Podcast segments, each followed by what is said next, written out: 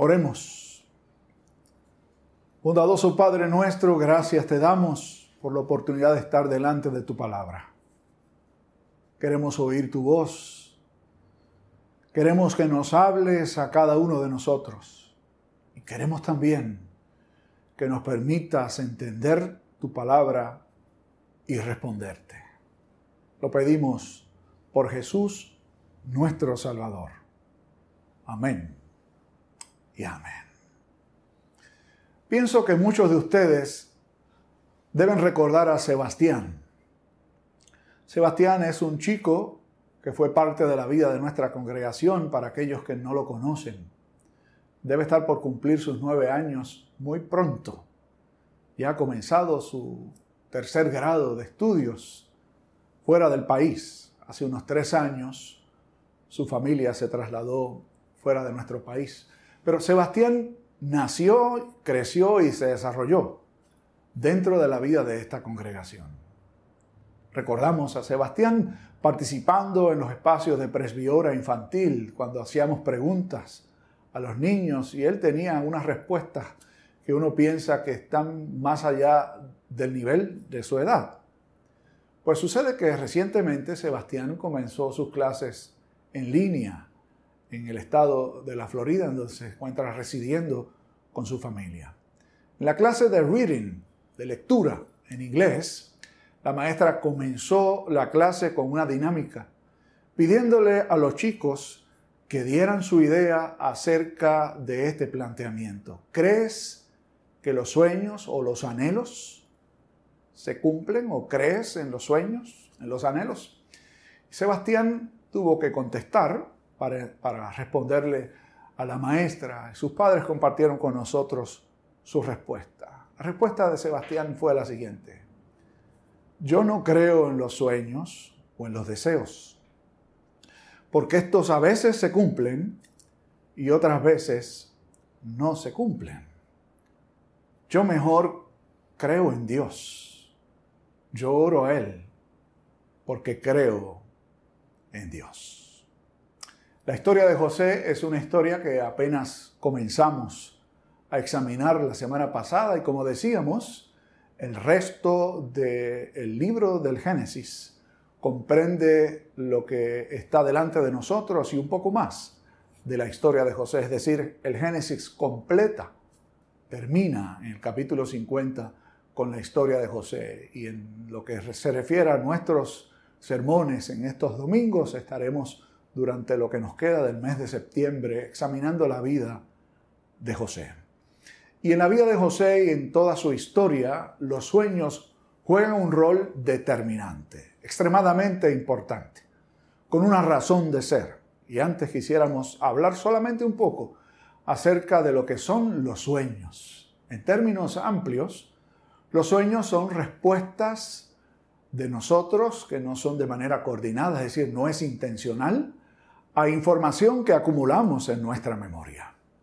Y en el momento en que estamos descansando, salen a relucir sueños de los cuales nosotros no tenemos control. Sin embargo, en la Sagrada Escritura, muy particularmente en la época patriarcal, que es esta que se narra en las historias de Abraham, de sus hijos y finalmente ahora con José, los sueños juegan un rol muy importante porque en ese tiempo la Sagrada Escritura no estaba escrita, de hecho ni siquiera la ley de Moisés, que más adelante estaremos examinando con el favor de Dios, estaba a la disposición del pueblo de Dios. Por lo tanto, Dios utilizaba sueños para comunicar un mensaje particular a los suyos, el cual debía ser bien entendido. En el caso de José, ustedes bien saben que ha salido de su tierra y ha sido vendido por sus hermanos y va camino a Egipto, justamente, en parte por sus sueños. Aquellos sueños que tuvo José y compartió con sus hermanos, con su padre y su madre, en donde él aparecía siendo el onceavo hijo de todos los varones, de los doce varones que tuvo Israel y sus esposas. Él figuraba como uno en aquellos dos sueños en el que tanto sus hermanos como sus padres y su madre, se rendirían a sus pies. Los sueños, en este caso muy particular, nos van a acompañar en toda esta historia. Y es una historia muy, pero que muy interesante, porque José, con sus sueños, se enfrentará al poder de otros, que de hecho son más poderosos que él. Sucedió ya con sus hermanos, aquellos diez hermanos suyos que le tomaron, le lanzaron una cisterna, lo vendieron a los madianitas y con su poder, con su autoridad, siendo más y mayores que él, lograron, según su idea, salir de José y, según su idea, cancelar, eliminar los sueños de grandeza de su hermano. José llega hasta Egipto.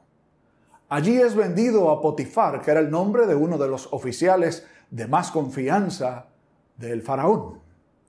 Potifar lo toma consigo y es interesante, hay dos capítulos que no fueron leídos, obviamente, hoy tuvimos una lectura bastante extensa, pero la historia que vieron los niños y ustedes hace un rato comprende tres capítulos del libro del Génesis. En este primer capítulo, que no fue leído, José aparece siendo vendido a la casa de Potifar. Y si uno examina el texto bíblico se dará cuenta de que el escritor bíblico, Moisés, nos deja saber que José llega allí a la casa de Potifar y Dios estaba con él. Así lo dice textualmente. De hecho, dice también que Potifar sabía que Dios estaba con José. El comportamiento de José fue tan ejemplar que Potifar lo puso al cuidado de todas las cosas, de la administración de toda su casa. Y ganó un estatus delante de la consideración de su amo Potifar. Sin embargo, allí la esposa de Potifar fija sus ojos en este joven, que debía ser un joven de menos de 20 años aún, de hermoso parecer, según dice el texto bíblico. Y trató de hacer que él estuviese con ella. Lo hizo repetidas veces ante el rechazo de José, la esposa de Potifar lo acusa falsamente de querer abusar de ella. Y Potifar lo manda a la cárcel. ¿A qué cárcel lo envió? Lo envió a la cárcel a la que el rey o emperador o faraón, que era el nombre con el que se conocía a este funcionario de mayor autoridad en todo Egipto, de hecho era visto como un semidios.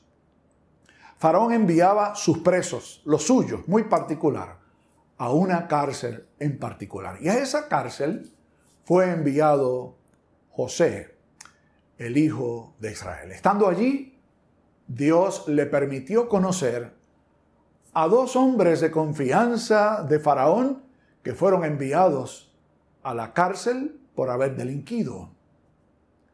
Entonces, estos dos, cada uno tiene un sueño.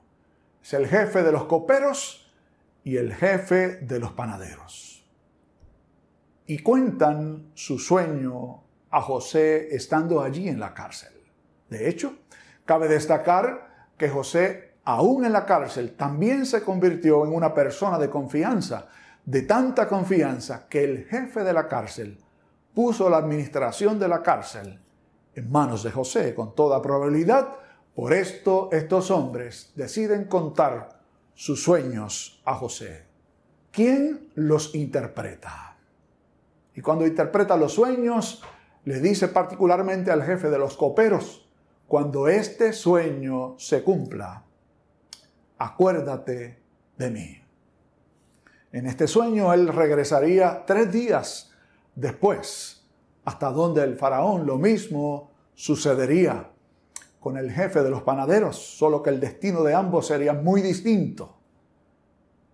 El jefe de los coperos sería puesto nuevamente en su lugar y el jefe de los panaderos sería sentenciado a muerte por el faraón. ¿Qué sucedió? Que se cumplió exactamente como José interpretó en los sueños a estos dos hombres, con el detalle muy particular de que el jefe de los coperos se olvidó de José. Dos años después, Faraón tuvo un sueño en la celebración de su cumpleaños. Mandó a llamar a los sabios para que interpretaran sus sueños. Realmente eran dos sueños. En uno de ellos sale del río Nilo siete vacas gordas, robustas, muy saludables. Y salen también del río Nilo siete vacas enfermas, de mal aspecto, feas. Y las siete vacas de mal aspecto se comen a las siete vacas robustas. De igual forma salía de una sola planta, de una sola rama, siete muy robustas partes y luego salían siete asoladas por el viento que se comían a las siete saludables. Y no había quien pudiera interpretar los sueños de Faraón. Entonces, ¿qué sucede? Dos años después de haber sido liberado, el jefe de los coperos recuerda a José. Entonces va donde Faraón y le cuenta que allí hay un hebreo en la cárcel que ha interpretado sus sueños de manera efectiva. Entonces Faraón, el hombre más poderoso de Egipto, manda a llamar a José. Cabe destacar el hecho de que en toda esta historia los sueños siguen jugando un rol muy, pero que muy importante. Frente a la autoridad de los hombres en Egipto, Potifar, José logró a través de sueños ser colocado en una posición para que cuando Faraón tuviese sus sueños, él fuese llamado al palacio de Faraón para poder interpretarlos. Vemos también como en el sueño de Faraón salen del río Nilo, que representaba el lugar que para los egipcios era vida, para todo lo que tenía que ver con las siembras y la vida en general del pueblo egipcio.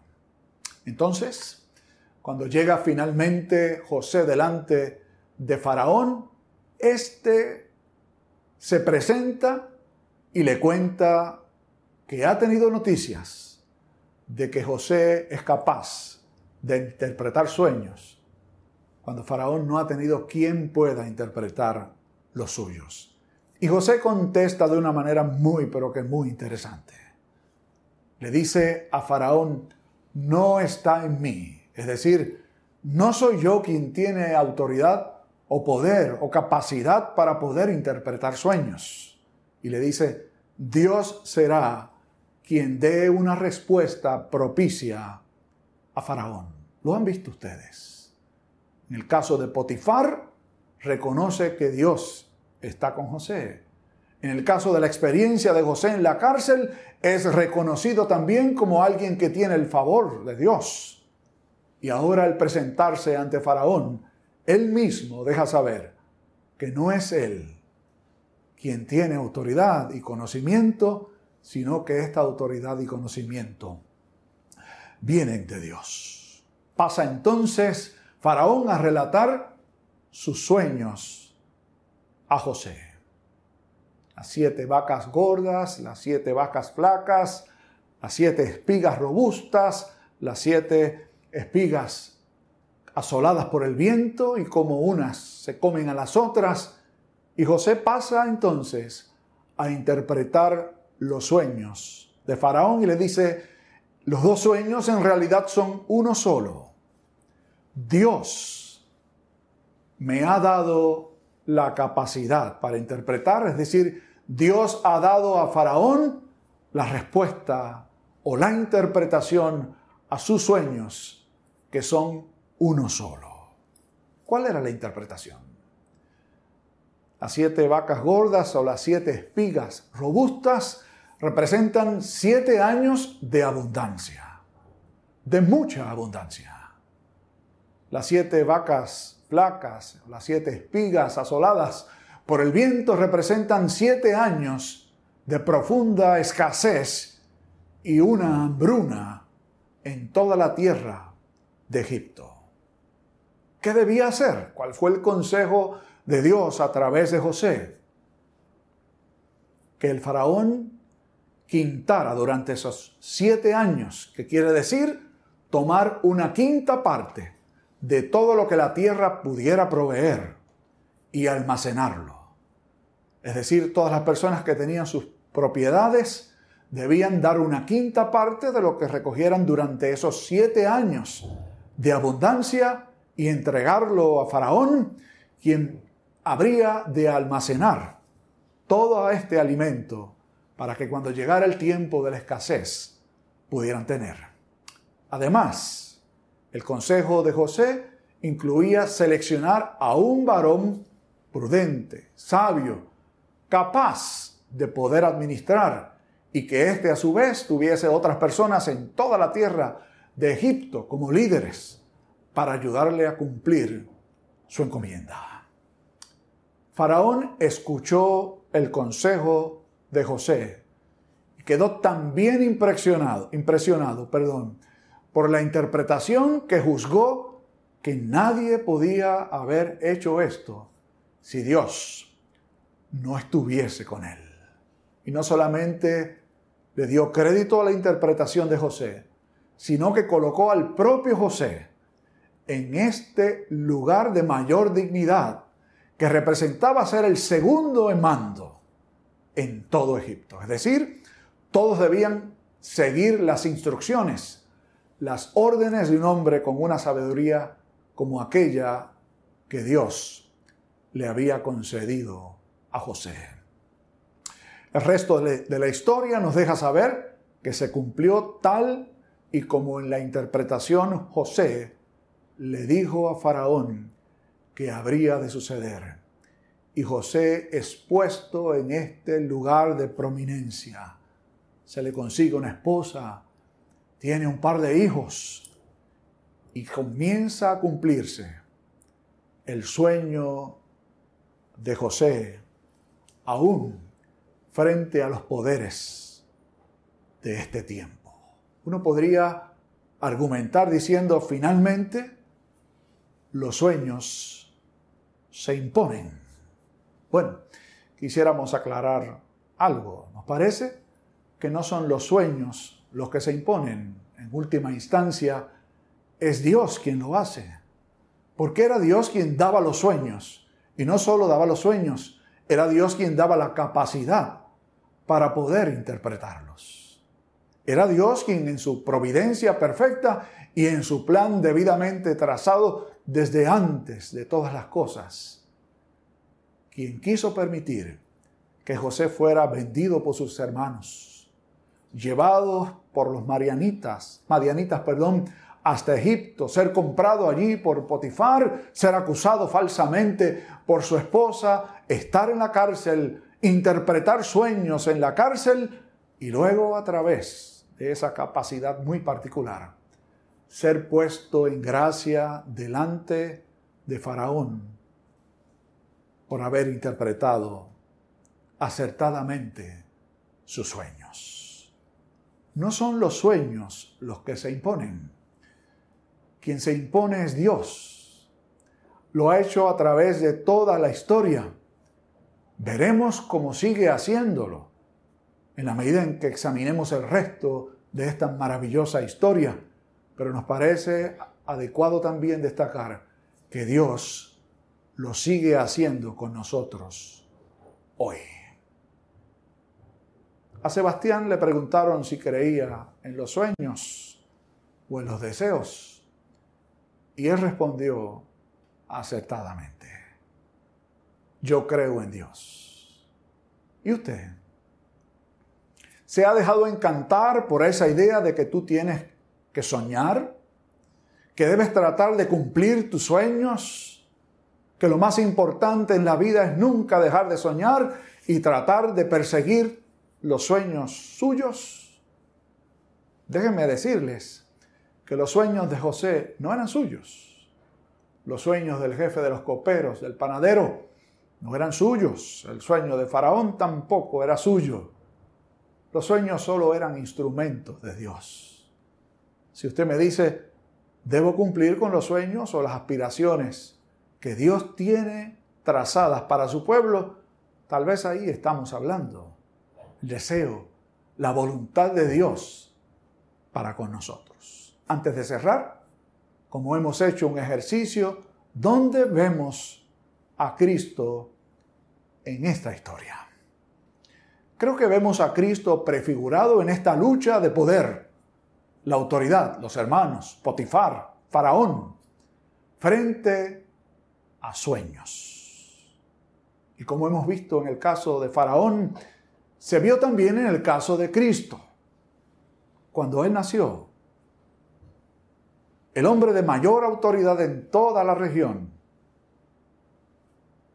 el rey Herodes, se turbó tremendamente como se turbó Faraón con sus sueños y mandó a matar a todos los niños frente a la autoridad del emperador, del rey Herodes en aquella instancia, mejor dicho, se impone el propósito de Dios.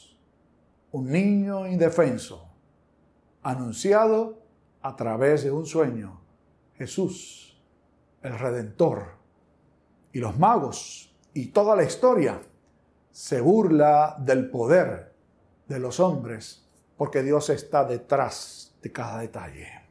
De hecho, vemos a Jesús prefigurado también cuando Él es llevado delante de Pilato. Y Pilato, que era el hombre con autoridad, se presenta delante de Jesús, quien es el rey y quien tiene control absoluto de lo que iba a suceder en aquel momento que representaba su entrega en la cruz para cumplir la voluntad del Padre. Hace muchos años, un abuelo recibió una llamada telefónica de uno de sus nietos.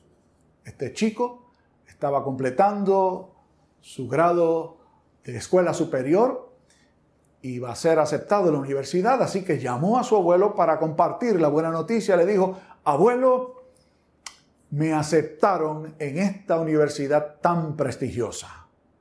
Y el abuelo le contestó, ¿y por qué quieres estudiar?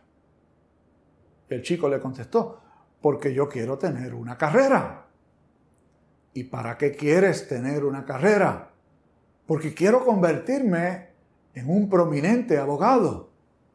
Y el abuelo le preguntó, ¿y para qué quieres ser un prominente abogado?